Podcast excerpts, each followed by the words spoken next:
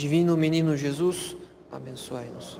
Nossa Senhora das Dores, rogai por nós. São João Bosco, rogai por nós. Em nome do Pai, do Filho e do Espírito Santo. Amém.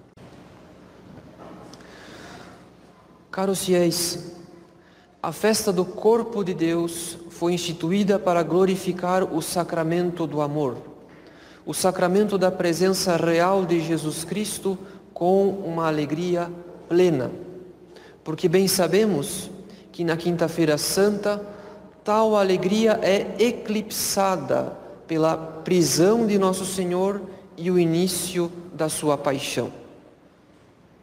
Na Quinta-feira Santa, a dor e a tristeza da paixão eclipsam a consolação e a alegria da Eucaristia. Na festa do corpo de Deus, porém, a alegria é plena. Portanto, hoje é o triunfo da Eucaristia, o triunfo do amor de nosso Senhor na Eucaristia. Triunfo porque ele se dá por inteiro no sacramento, apesar da indiferença e da ingratidão dos homens. Por maior que seja a indiferença de uns e a ingratidão de outros, o amor de Deus triunfa o amor de Deus não desiste, não cessa de procurar-nos. Não temos dúvidas, caros fiéis, que nosso Senhor está real, verdadeira e substancialmente presente na Eucaristia. Que sob as aparências de pão e de vinho está a pessoa de Jesus Cristo filho da Santíssima Virgem, segundo a natureza humana, e filho de Deus, segundo a natureza divina. Não temos dúvidas desta verdade de fé. Felizmente, nenhum de nós duvida desta verdade de fé. Mas a fé, caros fiéis, admite graus de intensidade. A fé pode ser mais profunda ou menos profunda. E uma prova inconfundível de uma fé pouco profunda é o efeito pouco duradouro que a Santíssima Eucaristia produz em uma alma. Para provar esse argumento, não é necessário entrar na intimidade da consciência de cada comungante. Basta constatar que a Santíssima Eucaristia frequentemente passa por nós sem produzir um efeito mais duradouro e mais profundo na prática das virtudes. Infelizmente, caros fiéis, a Eucaristia frequentemente passa por nós.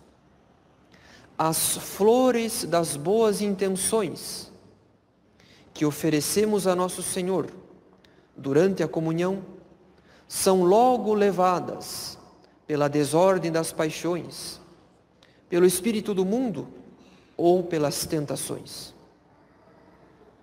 No altar do nosso coração depositamos flores, as flores das boas intenções, mas porque são flores sem raiz, isto é, são bons sentimentos, bons afetos, sem firmes resoluções apoiadas na graça, então qualquer contrariedade pode roubar esses afetos, esses sentimentos de nós. Precisamos, portanto, ir à causa do pouco fruto das comunhões.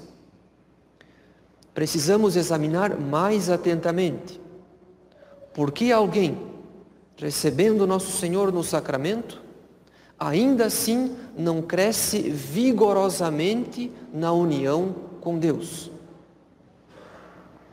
Porque alguém, recebendo o coração de Jesus na Eucaristia, que é a fornalha ardente de caridade, ainda assim permanece tíbio.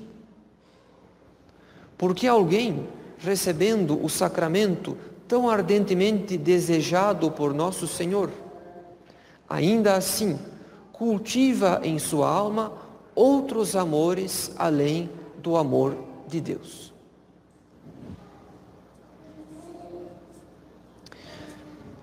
Primeiramente, caros fiéis, se a fé nos ensina que nosso Senhor está presente na Eucaristia, isso não quer dizer que o sacramento irá nos mudar se nós não quisermos mudar. A presença de Deus e o poder de Deus não excluem a nossa cooperação na vida espiritual. No milagre das bodas de Caná, por exemplo, nosso Senhor não transformou a água em vinho sem antes pedir aos serviçais para encherem as talhas com água. E no milagre da ressurreição de Lázaro, nosso Senhor pediu para removerem a pedra do sepulcro antes de chamar o defunto à vida. O Salvador poderia muito bem produzir vinho sem água e abrir um sepulcro sem que os homens removessem a pedra. Mas não é o que mais convém para a nossa instrução. A lição contida nos milagres é que ele sempre condiciona a sua ação à nossa cooperação. Ele quer agir, ele quer nos santificar, mas quer nos santificar conosco, não sem nós. Nossa vida espiritual, caros fiéis, é uma obra da graça e a graça não nos priva da nossa natureza, isto é, das nossas ações do nosso próprio agir. A graça age em nós e conosco, mas não sem nós.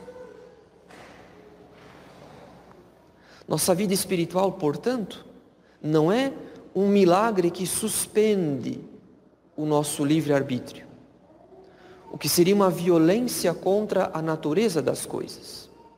Nada disso. O que nosso Senhor fizer fará sempre em nós e conosco. Mesmo que a graça da Eucaristia seja a presença do próprio Deus no sacramento, ainda assim ele nada fará sem nós e apesar de nós. Como lemos no Apocalipse, eis que estou à porta e bato.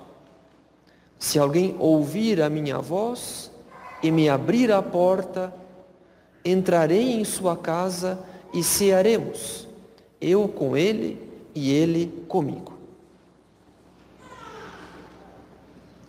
Dito isso, caros fiéis, se queremos abrir a porta a nosso Senhor, que nos visita no sacramento, precisamos, em segundo lugar, compreender que a Eucaristia foi instituída sob a forma de alimento.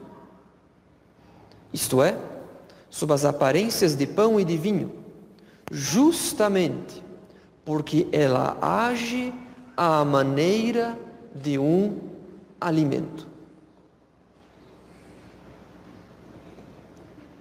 Assim como o alimento conserva a vida e aumenta as forças do corpo, do mesmo modo, a Eucaristia sustenta-nos na graça, revigora em nós o vigor perdido e produz um crescimento do nosso organismo espiritual pelo aumento da caridade. Além disso, assim como o alimento é assimilado pelo organismo, desde a mastigação até a digestão, também a Eucaristia precisa, de certa maneira, ser mastigada e digerida. E aqui está o cerne da dificuldade. Afinal, caros fiéis, Um católico que não sabe fazer bom proveito da comunhão eucarística é como alguém que pretende devorar a comida sem mastigá-la, sem mastigá-la muito. Esse católico sente o ardor das consolações no instante da comunhão, mas o seu organismo espiritual não ganha um verdadeiro progresso da comunhão. Depois que as consolações passam, parece-lhe que nada de muito profundo ocorreu. Portanto, assim como mastigar bastante ajuda na absorção dos alimentos pelo organismo, do mesmo modo, precisamos mastigar, em certo sentido, a Eucaristia, para assimilá-la bem, para reter a graça da Eucaristia, para que ela não seja uma simples consolação ou ardor transitório. Precisamos, de certo modo, mastigar a Eucaristia. Não quer dizer que devemos mastigar as espécies eucarísticas. Não tratamos agora das espécies eucarísticas, isto é, das aparências de pão. Tratamos do modo de receber a graça do sacramento, do modo de se unir mais intensamente à pessoa de nosso Senhor, e não apenas devorar, em certo sentido, as consolações transitórias da Eucaristia. Em resumo, mastigar bem, digerir bem a graça da Eucaristia é um modo de dizer que devemos considerar com a inteligência a graça da Eucaristia. A assimilação dos alimentos pela mastigação e pela digestão é uma imagem, é uma analogia de uma certa ruminação da própria inteligência, que considera, que se demora, que procura se aprofundar no conhecimento de uma verdade. E essa ruminação da inteligência nada, nada é mais que a meditação. Em outras palavras, caros fiéis, quem recebe a Eucaristia, que procure meditar durante a recepção do sacramento. A meditação é a garantia de que estamos ruminando a Santíssima Eucaristia e assimilando a vida de nosso Senhor em nós. Isso significa que receber a Eucaristia e precipitar-se em orações vocais não é o modo mais adequado de lucrar a graça do sacramento.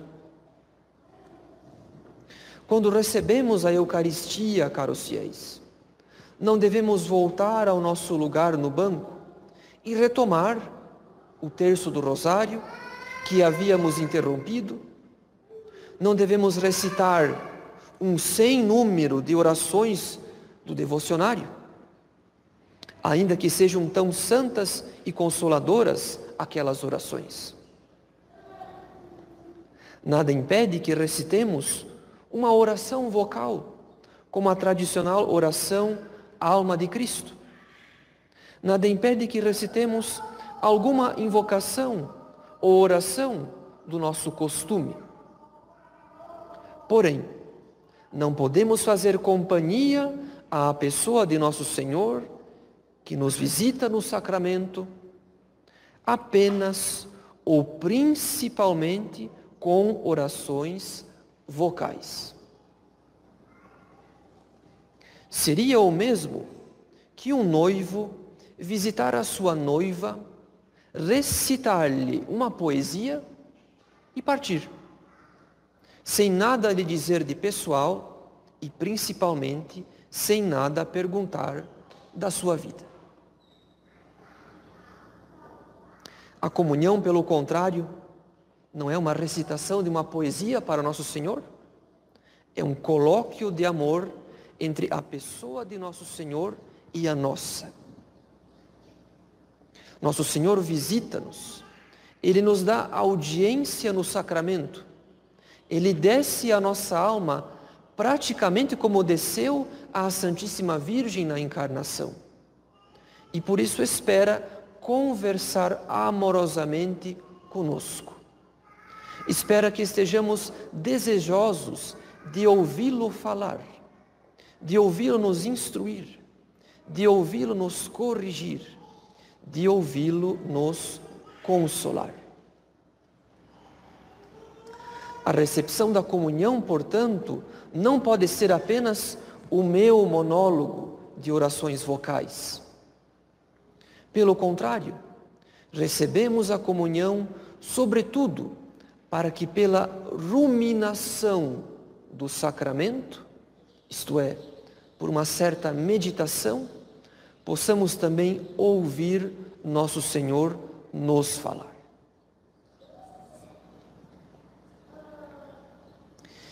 Que a meditação seja o modo mais adequado de se receber a Eucaristia, que a nossa inteligência deve ruminar, em certo sentido, a presença real pela meditação, não deveria ser uma novidade para nós, que somos frequentadores do rito romano tradicional. Afinal, o que ouvimos ao término de cada missa, no último evangelho após a benção. Ouvimos São João dizer: Erat lux vera qui illuminat omnem omnem venientem in nunc mundo. Ou seja, o Verbo era a verdadeira luz, que vindo ao mundo ilumina todo homem. Nosso Senhor é então luz verdadeira. E a luz não produz outro efeito senão iluminar. Quando comungamos, caros fiéis, recebemos a própria luz divina, porque nosso Senhor é luz. Luz que ilumina a inteligência daqueles que dela se aproximam pela meditação.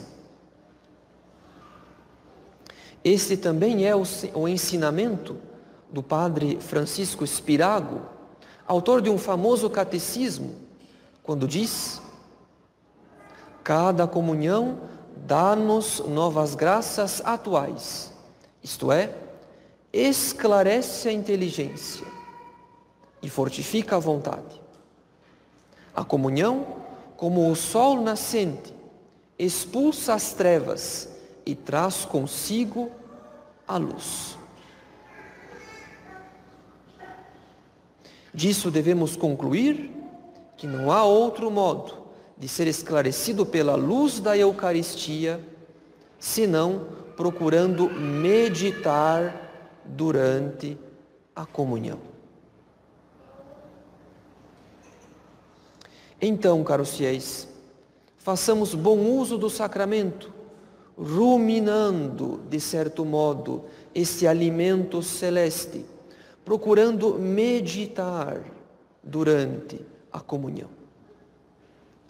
É pela meditação, pela consideração demorada, é pela aplicação da inteligência em um dos múltiplos aspectos da Eucaristia que a comunhão terá sempre um novo sabor para a nossa alma que ela será sempre nova, sempre rica, sempre fecunda, sempre frutífera.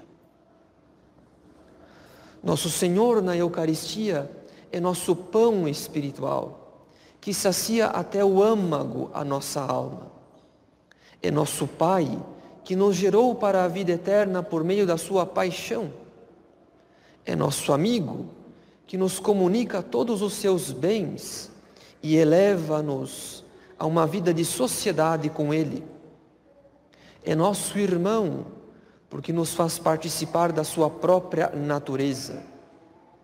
É nosso médico que conhece todas as dores e angústias da nossa natureza por experiência e as venceu pela cruz. É nosso remédio, porque não há mal que não possa ser aliviado pelo seu corpo e seu sangue. É o esposo de nossa alma, porque exige perfeita fidelidade ao seu amor. Em resumo, ele é o nosso tudo na Eucaristia.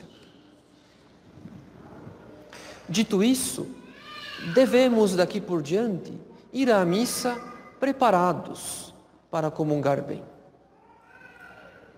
Assim sendo, fará excelente comunhão quem tiver preparado algum brevíssimo ponto de meditação. Um brevíssimo ponto de meditação para ruminar amorosamente enquanto recebe Jesus Eucarístico. Para tanto, alguns livros espirituais são de grande ajuda, como o famoso livrinho Mês Eucarístico, ou então a última parte do Imitação de Cristo, que consiste num diálogo entre Jesus e o comungante. Se um católico preparar, a partir de uma leitura espiritual, um brevíssimo ponto de meditação, um brevíssimo pensamento para ruminar amorosamente, enquanto recebe Jesus Eucarístico, certamente a sua comunhão não será mais uma espécie de monólogo, de orações vocais, porque desta meditação virão muitas luzes para dissipar as trevas de nosso interior. Caros fiéis, não queiramos receber a comunhão apenas para devorar as suas consolações e oferecer alguns afetos a nosso Senhor. A Eucaristia é a luz que ilumina a nossa inteligência. Que desse sacramento recebamos muitas luzes para crescermos dia após dia na caridade. Em nome do Pai, e do Filho e do Espírito Santo. Amém.